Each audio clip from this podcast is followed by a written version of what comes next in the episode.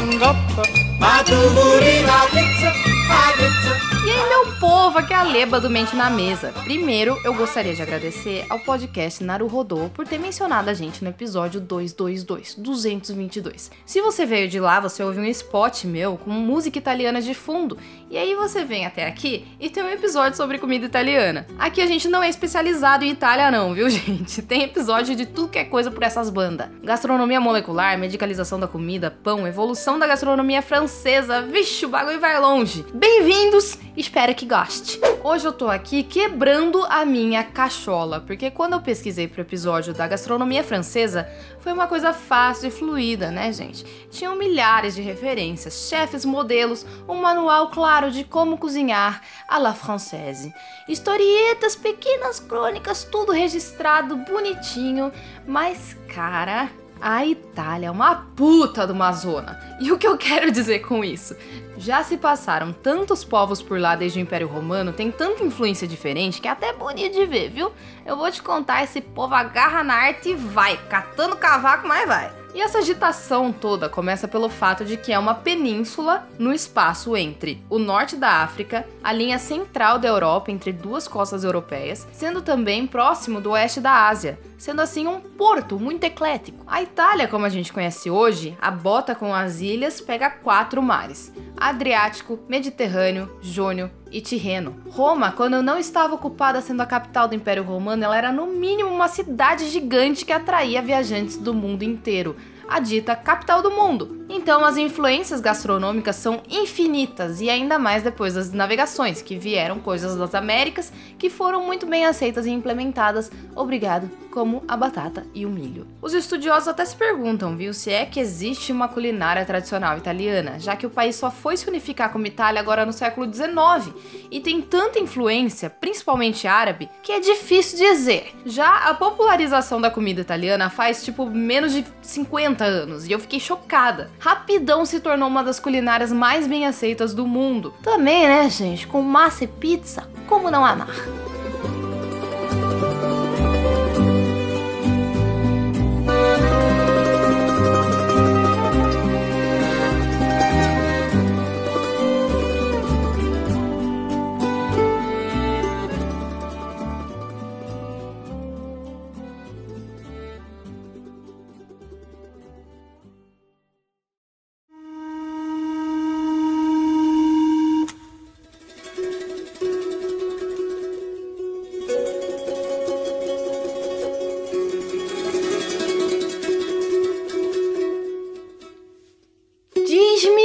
Comes e dir-te-ei quem tu és.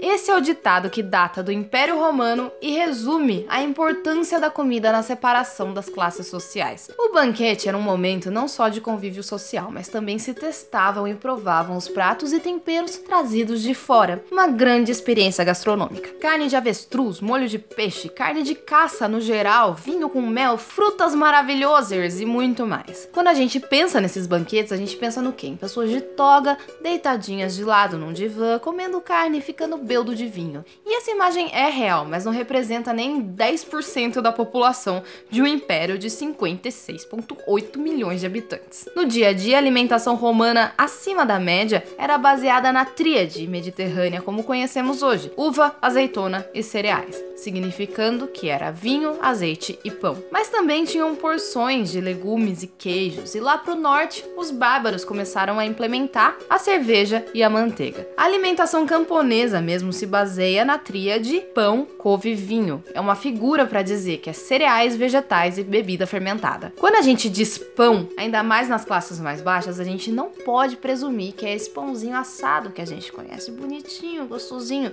porque lá não se tem acesso fácil a fornos. Então, muitas vezes se referem como pão na literatura a um negócio que na verdade é uma papa de cereais chamada pulse. Essa papa é tão comum que o povo romano é conhecido internacionalmente como comedores de papa. Até tem carne vermelha, mas só quando se decide abater um animal que ajuda nas plantações como oferenda aos deuses.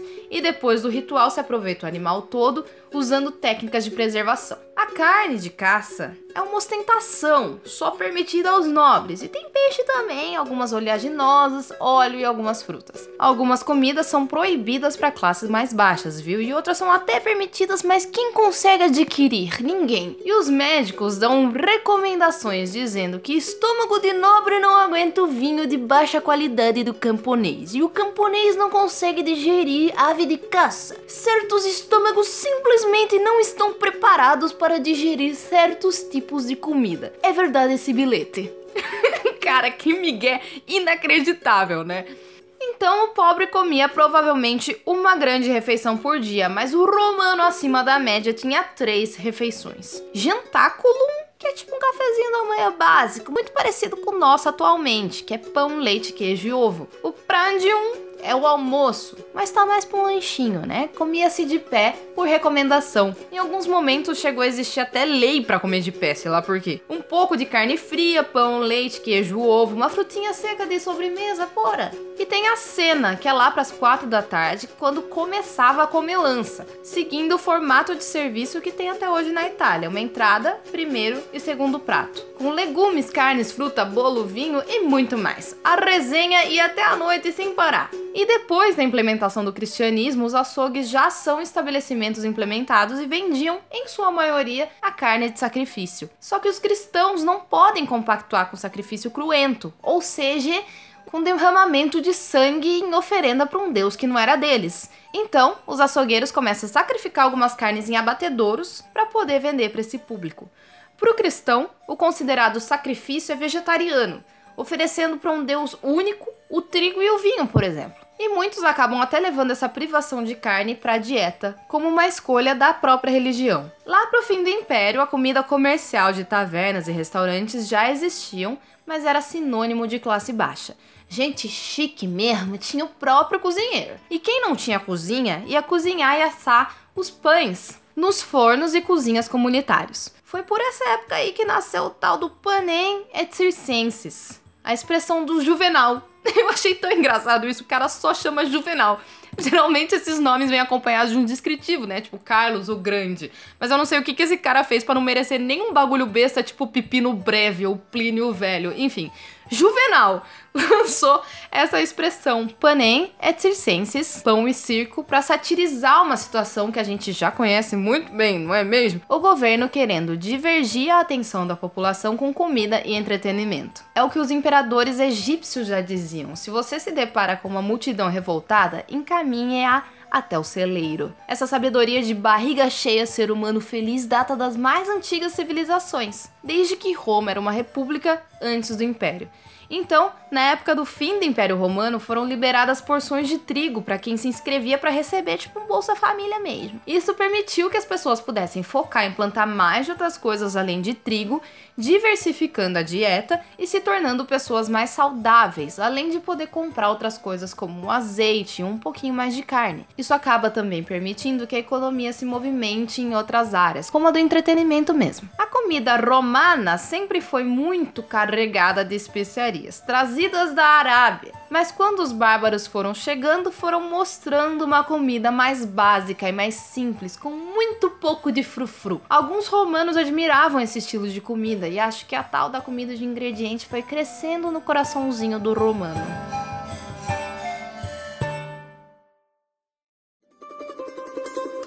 Eu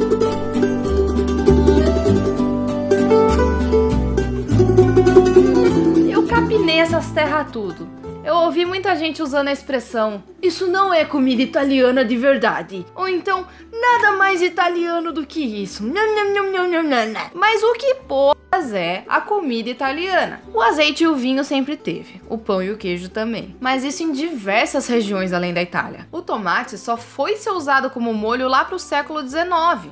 E tem quem diga que são as ervas, mas todo manual de comida italiana fala que elas têm que ser tão sutis a ponto de construir um sabor sem poder identificar o que é. Depois de muito sangue, suor e lágrimas, no pain, no gain, força, foco e fé, eu cheguei a uma conclusão. A comida italiana é comida de ingrediente. É para ser uma coisa básica, mas explodir de sabor. Por exemplo, a gente tem o macarrão ao pomodoro. Parece simples e é realmente simples, mas no processo de fazer tem que ser a panela certa para ferver o macarrão. Tem um ponto exato para tirar do fogo, tem a quantidade de sal. O molho de tomate pode ser feito de inúmeras formas, mas na hora de servir ele tem que ter personalidade suficiente para marcar a presença com no máximo 3 colheres de sopa de molho. Porque não pode ser molho com macarrão, tem que ser macarrão com molho, entende? E não vale lotar de queijo depois. E não vale servir com carne. Uma das grandes características da cozinha italiana é essa: você pode pedir mil pratos de acompanhamento, mas o prato de macarrão 99% das vezes vai vir só macarrão e molho. Se tiver carne, vai ser em forma de ragu, o tal do molho bolonhesa, como a gente chama no Brasil. O risoto é só risoto mesmo, sem nada. A cremosidade do risoto tem que vir da técnica de liberação de amido do arroz não do queijo e, pelo amor de Deus, não do creme de leite. Não que seja ruim o sabor, eu até acho muito dos gostosinho, mas não é italiano. Risoto com creme de leite ou molho bechamel é coisa de francês. A cozinha italiana se debruça na qualidade e procedência do ingrediente e elaborar os pratos principais sem maiores distrações. Aqui só tem espaço para um ingrediente brilhar sua estrela. É uma cozinha objetiva, direta ao ponto, simples e ao mesmo tempo complexa, com sabores naturais e rústicos. Hã? Chiquerezésimo! Para construir os sabores, toda culinária tem uma base para chamar de sua. A França tem o mirepoix e na Itália tem o tal do batuto. O batuto consiste basicamente em toucinho, salsa e cebola, mas ele pode ser incrementado de infinitas formas, inclusive, chega aqui, adicionando cenoura e salsão. Aí você fala: "Ah, mas isso aí é um mirepoix". E aí você toma um tapa de costa de mão de um italiano Vaffanculo, questo é um batuto, sei tcheco. O batuto pode ser também refogadinho, dando aquela douradinha então ele digivolve para um sofrito. Mas não tira o olho desse sofrito, ragazzo, mas vai queimar o sofrito. Queima em dois minutos, olha lá, hein? E aí você vai andando na rua, doido para comer uma comida italiana de qualidade. Você vê restaurante, trattoria, osteria e cantina. Caralho, existe tanto tipo de comida italiana assim? Deixa eu falar. Restaurante é só a tradução de restaurante mesmo. Do mesmo jeito que a gente aqui tem um restaurante japonês, pode ter um restaurante na Itália que também sirva comida japonesa, uai. A tratoria geralmente era um ambiente familiar, inclusive administrado por uma família. E a comida é feita por uma família. E você é atendido por uma família que vende comida boa, para quando você quer comer fora mesmo. A osteria já era um lugar onde você ia bebericar alguma coisa e comer uns quituto. Hoje em dia tá tudo misturado e os dois são basicamente a mesma coisa, então desencana. O termo cantina foi o brasileiro que inventou mesmo e é mais similar à definição de tratoria. E a gente pode falar o que for da comida italiana, que é isso, que é aquilo que não é nada, porque você sabe que tem gente que questiona até a existência de uma culinária italiana típica. Mas o que a cozinha italiana é de verdade é o seguinte: família unida em volta de uma mesa, energia abastecida na base do berro com muito mamão de aquetefabene, vinho e macarrão.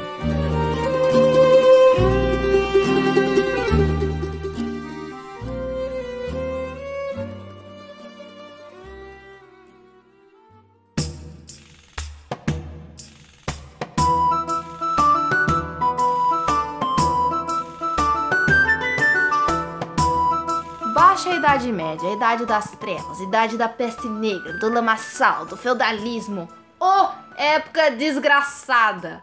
Até o fim dessa sessão vocês hão de concordar comigo. Os povos bárbaros vão invadindo e trazendo cada vez mais o costume de comer carne. E laticínios. E da outra ponta da gangorra existe o cristianismo crescente tentando impedir as pessoas de comer carne. Os monges cristãos eram estritamente vegetarianos por dois motivos. Um deles era pela violência de se matar um animal só pela carne e a outra era porque a carne era considerada um alimento quente e afrodisíaco, que vai abastecendo aquele fervo, aquela vontade de fazer ai ai ai. Então, terminantemente proibido. A verdade é que tava todo mundo anêmico e fraquinho por causa da falta de diversidade de comida, né? E ninguém quer gastar energia com a reprodução nesse estado, né? A última coisa que passa pela sua cabeça. A carne dava uma suplementada e já reativava a vontade de tirar o atraso. então é pecado, é proibido. Mas então, Carlos Magno sugeriu um acordo. A gente deixa alguns dias, tipo domingo e datas festivas, onde é permitido o consumo da carne, e o resto dos dias a gente proíbe. Pode ser? É, assim sim. Então, os monges foram ressignificando esse consumo de carne ao longo dos anos, como uma forma de agradecer a Deus pelos recursos que ele proveu, a diversidade da natureza e seus nutrientes. É uma bela de uma desculpa, né? Não? Eles faziam que nem muita gente faz hoje, mas com motivos diferentes. Enche o de comida no domingo, pra, no caso deles, agradecer a Deus pela fartura. E na segunda, manda ver um jejum na vibe sou pecador e não mereço tanta generosidade. E na época feudal foi onde nasceu o quê? A máfia, moleque. Eu tô te falando que nada bom vem da Idade Média, aquelas. tô zoando.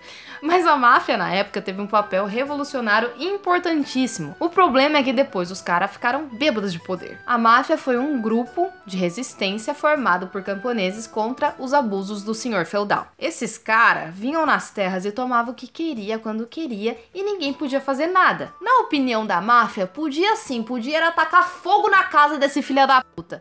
E assim foi até que as pessoas que não viam saída e não tinham coragem de contra-atacar vinham pedir ajuda para esse grupo de camponeses. Até que o oprimido se torna o opressor, né, gente? E começa a basicamente fazer o papel do senhor feudal para essas pessoas, só que mais agressivo e mais violento. E assim gira o mundo, né, amigos? Um dia você tá por baixo, outro você tá por cima. É um grande carrossel esse mundão. Lá pro ano de 1004, a Maria Argiropolana, que era sobrinha do rei de Bizâncio, foi exportada para Veneza para casar com Giovanni Orseolo, o filho do chefão da República de Veneza. Ela, muito das frufru, trouxe consigo um faqueiro com alguns garfos de ouro que já era costume na mesa em Bizâncio e exigia o quê? Que seus empregados cortassem a comida em pedacinhos para que ela conseguisse colocar um de cada vez na boca. E isso gerou uma raiva, vamos ser sinceros, desproporcional dos venezianos da época. Amigos, tava todo mundo comendo direto da panela, com a mão mesmo, e aí chega essa menina aí com um garfinho. Mano, dois anos depois, ela morreu numa peste e a galera cuspiu no túmulo porque comer com garfo era um sinal muito claro de vaidade exacerbada. Um clérigo chegou a dizer que Deus, em sua sabedoria, forneceu ao homem garfos naturais dos seus dedos o tal do polegar opositor. Portanto, é um insulto para ele substituir garfos artificiais de metal quando comer. E aí, um tal de Pedro Damião um monge da época, que tem cara de ser um puta no mala, levou pro próximo nível. Ela não se dignou a tocar sua comida com os dedos, mas ordenou que seus eunucos a cortassem em pedaços pequenos. O que ela faria empalar um certo instrumento de ouro com duas pontas e assim levar à boca. A vaidade dessa mulher era odiosa para Deus Todo-Poderoso e assim, inconfundivelmente, ele se vingou pois levantou sobre ela a espada de sua justiça divina para que todo o seu corpo apodrecesse e todos os seus membros começassem a murchar. Caraca, galera, calma lá, fez. Cê é louco.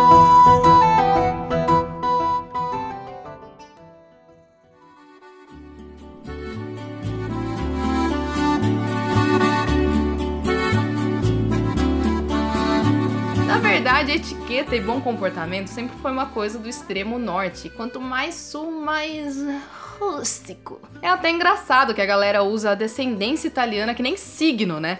Quando você dá uma cagada injustificada aos gritos em alguém, você pode falar duas coisas. É que eu sou de Ares. Ou então, é que eu sou italiana. Não, é foda. Até hoje tem italiano que diz que só come com garfo quando tem visita ou quando tá em restaurante chique. E em 1910 ainda tinha um burburinho geral dizendo que em Nápoles a galera comia em pé na rua com a mão. E isso abastecia o turismo. As pessoas do Novo Mundo fazendo o tal do Grand Tour na Europa e tendo que passar em Nápoles pra, como num safari mesmo, ver as pessoas comendo com a mão na rua. E o napolitano fazia o quê? Fosse pra foto, né, meu amor? O que que vai fazer? Existem diversos registros de fotos de napolitanos comendo macarrão com um molho com a mão sentado na calçada. Chega um flash e ele já para com aquela cara de afrontoso, fingindo de espontâneo, mas bem paradinho, segurando o macarrão no alto, com a boca aberta, assim, sabe? Sentado com as pernas abertas na sarjeta, com o pé sujo de andar descalço. Como você já viu no Poderoso Chefão, não tinha essa de taça de vinho. Vinho era servido num copo americano mesmo. O pão é tão presente na substituição da faca que o ritual tem até nome. Escarpeta, o ato de comer com auxílio do pão, de limpar o prato com o pão. Por isso que aquela espátula que a gente usa para raspar todo um pote sem desperdiçar nada chama pão duro. Mas é isso, em termos de etiqueta, o máximo que uma mama italiana vai fazer é mandar você comer de boca fechada e tirar o cotovelo da mesa, cazzo!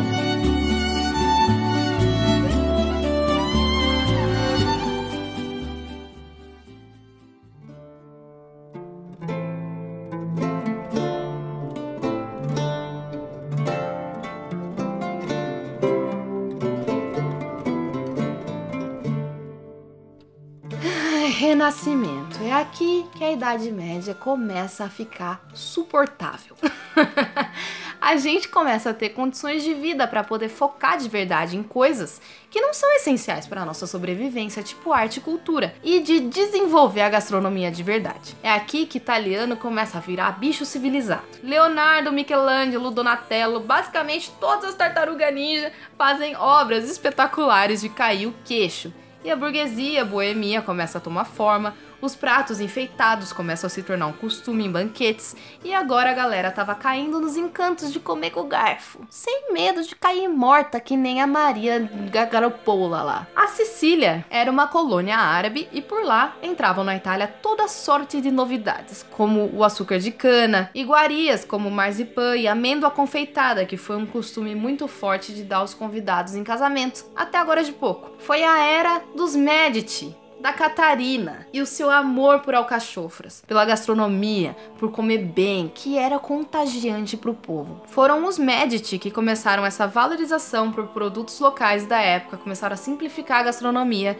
Inclusive, foi o conceito que a tia Cata levou para a França. Frutas cristalizadas são possíveis graças ao açúcar, tornando o panetone o que é hoje. E a galera nesse ponto tinha um certo poder aquisitivo para fazer umas almôndegas, que nada mais são que uma forma de preparar carne fazendo render, mas a base da alimentação continua sendo vegetal. E até hoje. Nessa época é o auge do primeiro chefe celebridade do mundo.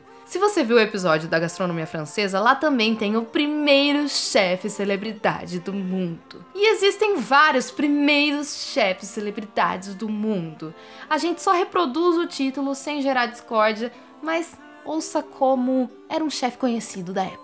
Bartolomeu Scapi, que em 1570 lançou um livro com mais de mil receitas locais com explicação sobre os métodos e os utensílios, chamado L'Opera de Bartolomeu Scapi. E tem até hoje, amigos, é só procurar. Ah, e uma curiosidade: em 900 das mil receitas, vai açúcar. O mundo estava olhando para os banquetes italianos. Só no século 17 eles foram perder o posto de gastronomia mais importante da Europa para os franceses. Nessa época, quem mais dava banquetes era o clero, que já tinha superado completamente essa história de pecado da gula, viu? Não tem problema não. E o Bartolomeu era o principal chefe do clero. Ele já fez banquetes com mais de mil pratos, com centenas de esculturas de açúcar, o auge da ostentação. E do mundo novo iam chegando alimentos novos que eram agregados sem maiores problemas na culinária italiana. O tomate, a batata, que foi agregada em massas, como nhoque, tortas, também sem problemas. O milho veio da América Central e deu que nem mato, produzindo a bela polenta. Quando se pianta la bella polenta, la bella polenta se pianta così, se pianta così, se pianta così. Oh,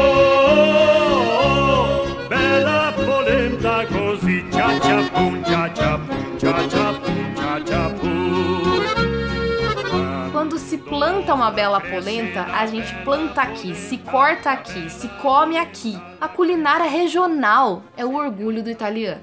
O costume contagia também para a França, mas a Itália que lançou essa coisa de tornar uma marca a região onde um alimento é produzido, porque é importantíssimo para a gastronomia saber de onde ele vem. O arroz arbóreo é da cidade de Arbóreo, sardinha vem da região da Sardenha, Pizza napolitana eu não lembro muito bem de onde vem. e presunto de Parma, gorgonzola, salada caprese vem de Capri, bife à milanesa de Milão, mortadela bolonha, tudo região que virou marca de comida. E basicamente na Itália, no norte em geral a especialidade é queijo e no sul são os embutidos. Basicamente, tá bem grosso. Mas a cozinha que a gente conhece hoje como italiana, ela é muito nova. Ela vem depois da unificação que deu origem ao país Itália, só no século XIX. Esse foi um movimento chamado Risorgimento. O povo que vivia na bota já era muito unificado em termos de cultura, só faltava uma unificação real oficial de chamar esse grupo de um só país. O Risorgimento unifica a Itália, mas nesse ponto não se sabe ao certo o que italiano come e ninguém liga muito para isso, sinceramente. A desigualdade social era fortíssima e não existia exatamente um conceito de comida da península, e sim comida de rico e comida de pobre. Ponto. Amigos, a Europa estava constantemente em guerra, ninguém sossega o facho. Uma hora era falta disso, outra hora era falta daquilo. De cima sobe, de baixo desce, como sempre.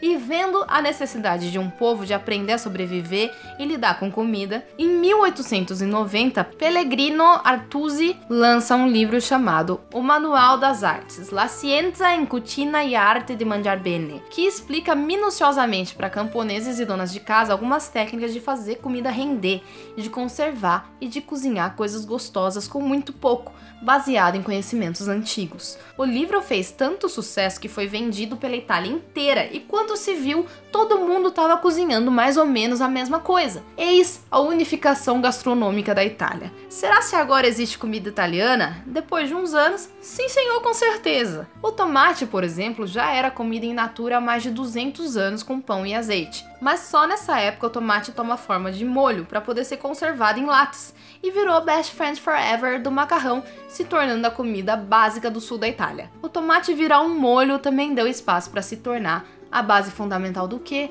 Da pizza. A pizza é uma massa de pão levemente modificada, em homenagem à rainha Margherita de Sávola, para esbanjar mesmo a nova invenção do molho de tomate fizeram esse pão super hiper achatado, com as bordinhas grossinhas para não vazar o molho para todo lado dentro do forno a lenha. A pizza real oficial, original zona, que não é por nada, mas é minha preferida, é a seguinte: massa fininha, poça de molho de tomate e manchas de mussarela de búfala espalhadas, folhinhas de manjericão, azeite, pronto. Essa é a pizza marguerita, a pizza das pizzas. E a pizza atualmente, em cada região de um jeito, é a comida mais popular do mundo. E é lógico que quem me passou essa última informação é um italiano, a gente não consegue confirmar oficialmente. E nessa época houve a primeira grande imigração italiana. Esse povo todo que estava na pobreza extrema se espalha para o mundo.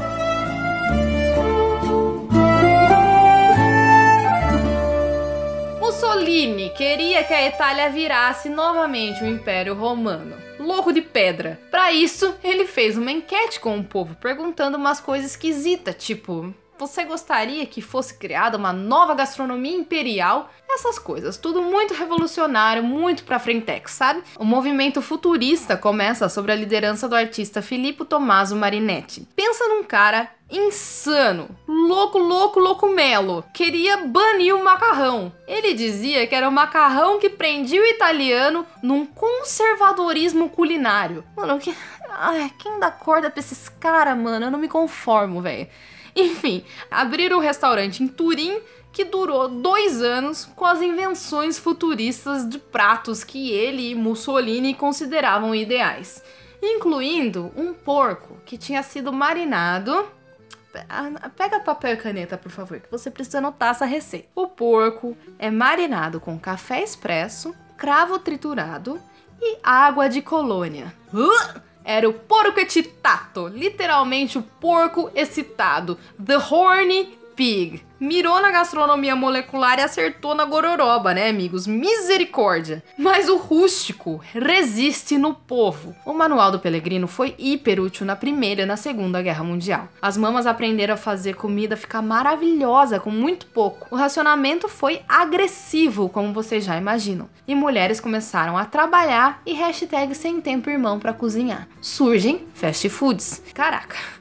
A gastronomia italiana não consegue tomar um ar, né? Não, meu irmão, não fica parado um minutinho. E nesse momento, a segunda grande onda de imigração acontece. Vocês já devem ter assistido o filme de máfia o suficiente para saber que em nem todo lugar o italiano é bem recebido. Os carcamanos, como eles são chamados nos Estados Unidos, por exemplo, eram tratados como um povo sujo. E eles até abrem estabelecimentos alimentícios por lá, mas só vai italiano. A gastronomia não se espalha fora da comunidade, sabe? Até porque esses imigrantes tiveram muito pouco tempo para entender de fato o que é uma comida italiana eles dependiam muito de produtos que não tinha fácil por lá, pelos Estados Unidos. Então não ficava o sabor original. Por causa da fama e da comida não lá muito fiel, a comida italiana cria uma má reputação, mas num nível que era ruim para um estabelecimento ter forno a lenha, correndo o risco de ser confundido com coisa italiana. Lá na Itália, depois da Segunda Guerra Mundial, com a repopulação dos homens, as mulheres foram tendo mais tempo de cozinhar de novo e a culinária caseira deu um boom absurdo. Isso é um fenômeno porque pouquíssimas nações se depararam com uma enchente de fast food e conseguiu recuperar os hábitos antigos. E então, nos anos 60, 15 anos depois da Segunda Guerra Mundial,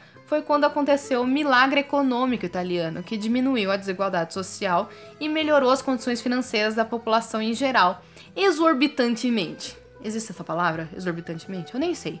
Enfim, qual é a primeira coisa que o italiano de classe mais baixa faz? É uma coisa que desde o Império Romano ele não conseguia fazer, que é começar a comer bem, Brasil, pelo amor de Deus!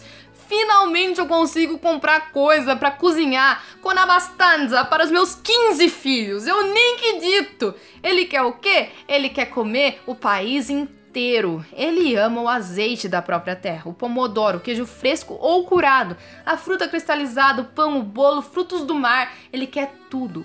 E a partir desse momento de boom econômico, pela primeira vez desde o Renascimento, a Itália é vista como um polo de arte novamente, depois de um trabalho intenso de Milão de se tornar a capital da moda. Gradativamente, a Itália vai virando sinônimo de elegância, um ponto focal para compradores de varejo do mundo todo. Esses que de primeira chegam na Itália com a mochila cheia de miojo, sabe? Que nem algumas pessoas fazem hoje em dia quando vão pra China. Mas aí esses caras italianos chiquérrimos, tipo nos anos 60 tinha Valentino, Armani nos anos 70, Dolce Gabbana nos anos 80. Essas pessoas vão levando esses compradores para comer a tal da comida italiana de verdade. Game over, galera. Começou a globalização dessa cozinha maravilhosa. Vem a Nouvelle Cuisine e o chefe Gualtiero Marchesi vem trazendo uma nova cozinha italiana. Ele ganhou três estrelas Michelin em 2011, fazendo uma comida que é basicamente vegetariana. E como renda extra, desenvolveu uns lanchos pro McDonald's italiano. É sério!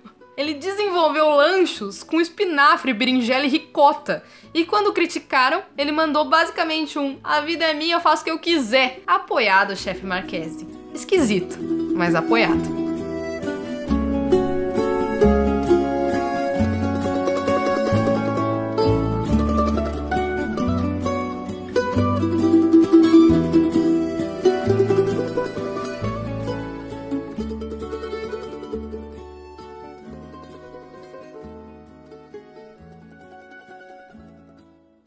Só agora nos anos 70 é quando o mundo se apaixona pela cozinha italiana. Não parece, né? Parece que a gente tá nessa desde sempre. Se você ama a cozinha italiana, compartilhe esse episódio.